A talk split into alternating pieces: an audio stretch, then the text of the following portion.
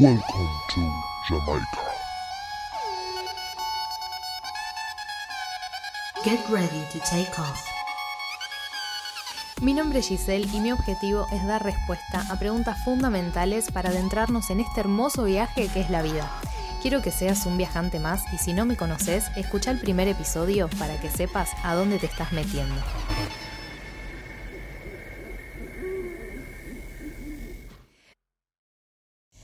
Hola, hola, ¿cómo estás? Espero que súper bien. Te doy la bienvenida a La vida es un viaje. Y en el episodio de hoy sigo respondiendo preguntas de la formación.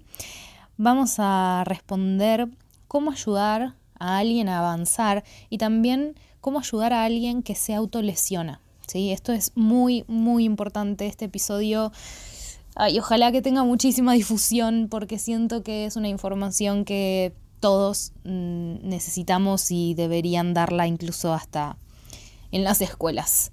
Así que mm, te agradezco un montón que estés escuchando esto y te agradezco aún más si te nace compartirlo con alguien que sepas que le va a servir. ¿Cómo ayudar a alguien a avanzar? Bueno, cuando alguien tiene malos hábitos y patrones que consideras que no son sanos, lo primero que tenés que hacer es admitir que a esa persona le sirve tener ese hábito o ese comportamiento para aliviar un dolor y que por eso pone tanta resistencia en dejarlo. Si esa persona no elige por voluntad propia sumergirse en el dolor y encontrar la raíz para sanarla y dejar de sufrir, nadie puede hacer nada al respecto. Por mucho que vos desees la felicidad de alguien, no sos quien puede dársela y tampoco sos quien debe hacerlo. Es esa persona misma quien debe encontrar dentro suyo la manera de poder generarla. El gesto de amor más grande que podés tener en este momento con alguien y con vos es desarrollar la compasión. Cuando intentás reflejarle algo al otro y te chocas con su resistencia, entendé que eso que no puede ver le sirve para tapar el dolor que no está dispuesto a enfrentar tenés que dar un paso atrás, retirar lo dicho, validar su perspectiva, respetar esa caparazón de la cual aún no está listo para salir. Y determinar si esa resistencia del otro te genera dolor o no te va a permitir decidir si lo puedes aceptar y vivir con eso o si tenés que correrte. Pero es desde ahí desde donde se elige continuar con un vínculo, respetando el proceso del otro, sin empujarlo, porque lo aceptás como es hoy y en donde está hoy. Si querés que cambie, es a vos a quien le toca trabajar esa resistencia a aceptar la realidad entender que sus malos hábitos le sirven para sobrepasar el dolor es lo fundamental. Hay una parte adentro de la persona que quiere hacer eso para seguir alejando el dolor y hay otra parte dentro de la persona que ya no quiere hacer eso. Entonces el único rol que podés cumplir vos ahí es reconocer cuál es la elección que está haciendo, que le funciona y que darle pie para que se lo repregunte es lo único que sirve. Así que en vez de intentar que haga las cosas diferentes, lo que podés hacer es decirle, hay una parte tuya en este comportamiento que está intentando lastimarte, pero hay otra parte tuya que quiere ayudarte y que hizo que me contaras esto. Es con esa parte tuya con la que está pidiendo ayuda, con la que yo estoy conectando ahora. Es la que me dice que no se siente bien. Sé que sos inteligente y si todo esto no estuviera funcionando para vos, no lo estarías haciendo. Así que confío en tu proceso, confío en que todo lo que decidís hacer es para expandir tu bienestar y que si te das cuenta de que hay algo que no funciona, lo vas a saber ver y si no encontrás la manera de dejar de sentir ese dolor, la podemos buscar. La energía femenina, que es la del sentir, siempre conecta con la emoción propia y del otro y se sumerge en esa sensación y la vive y necesita sacarla. Por eso la mujer o quien represente la energía femenina del vínculo tiende a discutir, a poner todo sobre la mesa para poder ordenarlo. Ahora, la energía masculina es la energía de la acción, es la de la estructura. Y por ende, cuando aflora una emoción que genera dolor o incomodidad, el hombre o quien represente la energía masculina en el vínculo tiende a distraerse, a callarse esa emoción, a reprimirla, a ocultarla. Escucha la puesta en la mesa de la energía femenina, pero no se sumerge tan fácil en el dolor para atravesarlo y ya romper con toda su estructura. Por lo tanto, es en estas situaciones que hay que hacer oídos sordos a las palabras, hay que taparse literalmente las orejas y abrir los ojos, basarte en la acción, que si es coherente con lo reflexionado. Si no hay una acción distinta, no hubo una reflexión. Si hay una acción distinta de manera intermitente, es porque el cambio está siendo forzado. Ahí queda al criterio de cada persona darse cuenta. Lo que importa es que no está fluyendo. El masculino no quiere o no está listo para atravesar por ese dolor y forzarlo a hacerlo es hacer lo que se llama un bypass espiritual. Es querer que salte a una maduración a la cual naturalmente todavía no puede acceder porque necesita transitar otras cosas primero. Así que respeta los procesos de los demás, tanto como respetas los procesos tuyos. Y si en algún momento te das cuenta que estás forzando a alguien a que vea algo que no necesita ver en este momento, siempre podés disculparte y seguir tu camino. Algún día esa persona le caerá o no la ficha eh, de lo que intentaste mostrarle y te lo va a agradecer. Y tu tarea no es cambiar a nadie, solo mostrarle que hay otra manera de hacer las cosas y mm, lo que sea que elija luego de que ya le diste esa información, es responsabilidad de esa persona. No tiene sentido que te frustres ni que te enojes si no quiere o no puede avanzar, porque esa es su tarea. Y vos con la tuya ya cumpliste, que era mostrarle que hay otra manera. Recordá esto, estamos acá para marcar otros caminos, no para caminarlos por los demás. Y cada persona debe encontrar su equilibrio entre lo femenino y lo masculino. Es decir, que tiene que ser capaz de reflexionar y de también hacer cambios, tanto como de distraerse cuando el dolor nubla la razón. Pero la gran diferencia se marca en aquellas personas que saben cuándo ya deben salirse de la distracción para volver a la acción cuando se expusieron las, incomodidades, cuando cada uno ya supo hacerse cargo de su parte y uno va avanzando y el otro tal vez no, o va más lento, sea como sea. Este proceso debe repetirse las veces que el alma diga que tiene sentido repetirlo. También tenés que ver la realidad. ¿Cuántas veces se hizo este proceso? ¿Cuántas veces el resultado fue el mismo?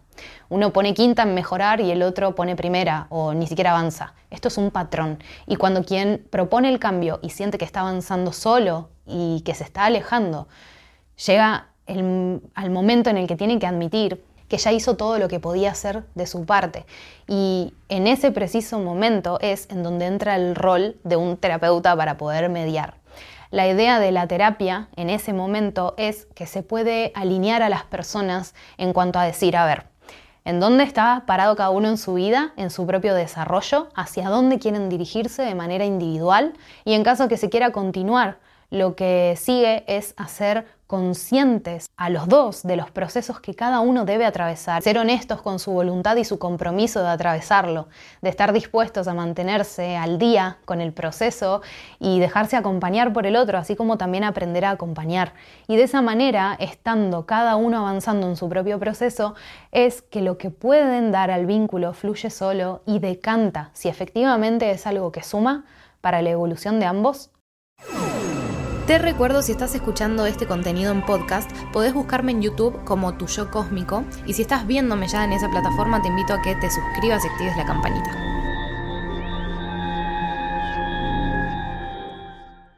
Bueno, esta pregunta surgió de una persona que mm, su expareja amenazaba constantemente con autolesionarse. Y a veces esto se puede usar como una técnica de manipulación, la persona nunca se autolesiona y simplemente lo dice, pero quiero enfocar esta respuesta en cómo ayudar a una persona que ya sabes que realmente está sufriendo y está pasando por esto y que la autolesión es un hecho que ya comprobaste o es algo que sabes que es real. Es importante entender que la persona que se autolesiona está siendo invadida por emociones intensas que no sabe gestionar, ni comprender, ni escuchar, se pierde la dimensión real de la situación y se genera una imposibilidad de accionar en pos de resolverla. Por lo tanto, la persona que siente tantas cosas tan intensamente se ve encima imposibilitada de hacer algo, tiene entonces la necesidad de aliviar ese dolor, esa frustración en esta forma de autolesionarse. El dolor físico es una forma no sana de canalizar y anestesiar el sufrimiento emocional al cual una persona recurre porque no tiene conocimiento de otras herramientas para poder hacer esa alquimia de emociones.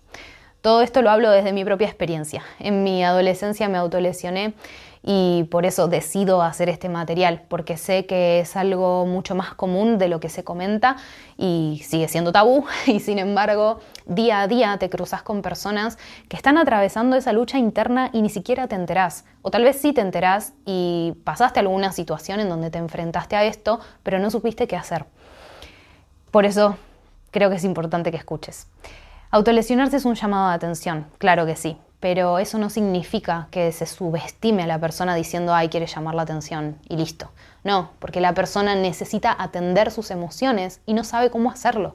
En ese no saber, tampoco sabe cómo ni dónde pedir ayuda y de no recibirla, su situación puede ir escalando y vincularse directamente con intentos de suicidio.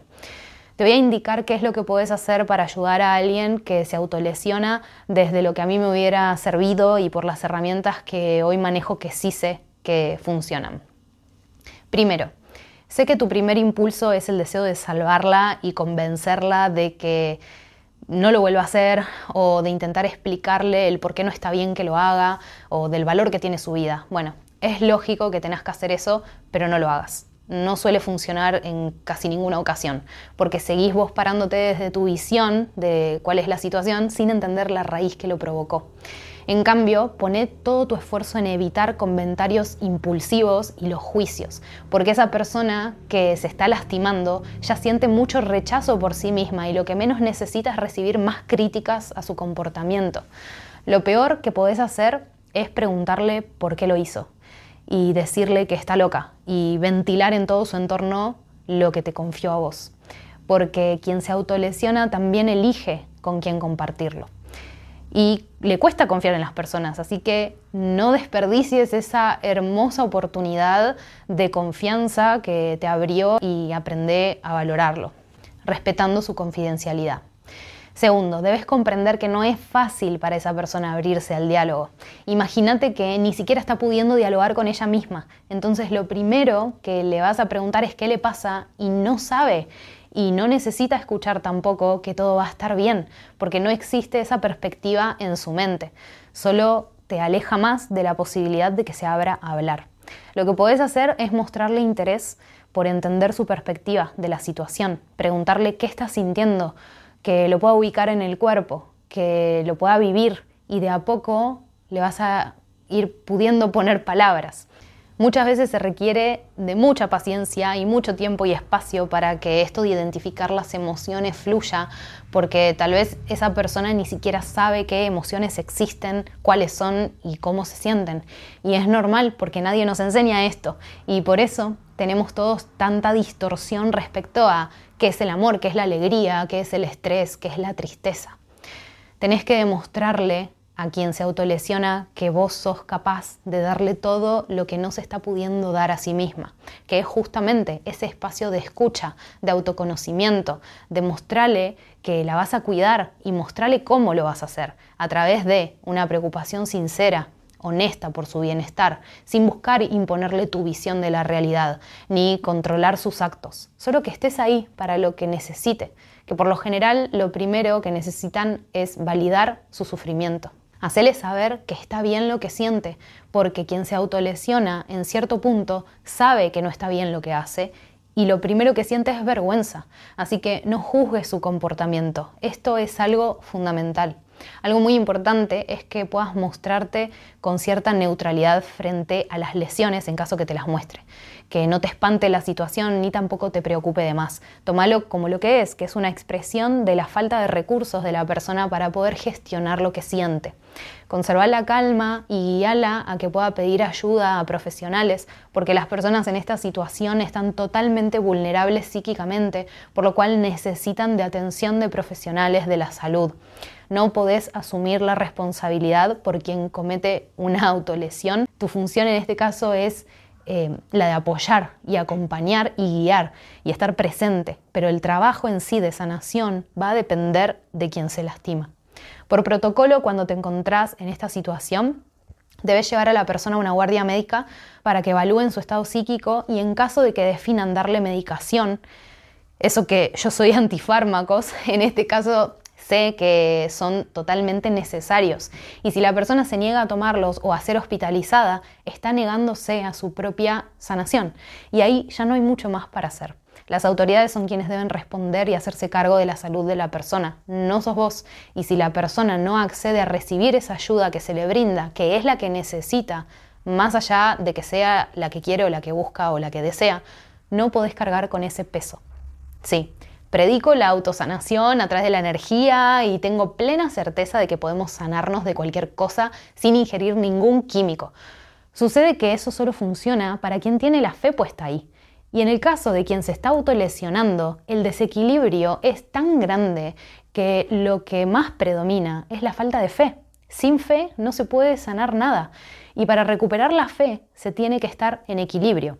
¿Cómo vuelve al equilibrio una persona que se autolesiona y tiene tendencias suicidas o su cuadro se nota que puede escalar? Con medicación, con atención profesional. Se necesita de la ayuda de químicos que regulen lo que ella por sí misma no está pudiendo regular. Y después sí puede trabajarse el abandono de esa ayuda química para empezar a desarrollar el conocimiento necesario para la autosanación. Pero esto es un proceso, es un proceso arduo, largo, de mucho trabajo interno y que no te corresponde hacer a vos como espectador, sino que cada persona debe transitarlo y debe elegir hacerlo.